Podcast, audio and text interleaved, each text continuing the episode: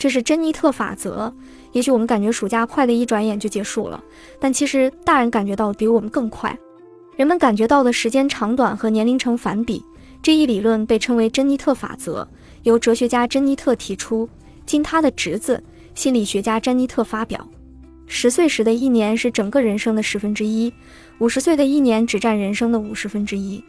也就是说，五十岁的人感受到的一年要比十岁时感受到的一年快五倍。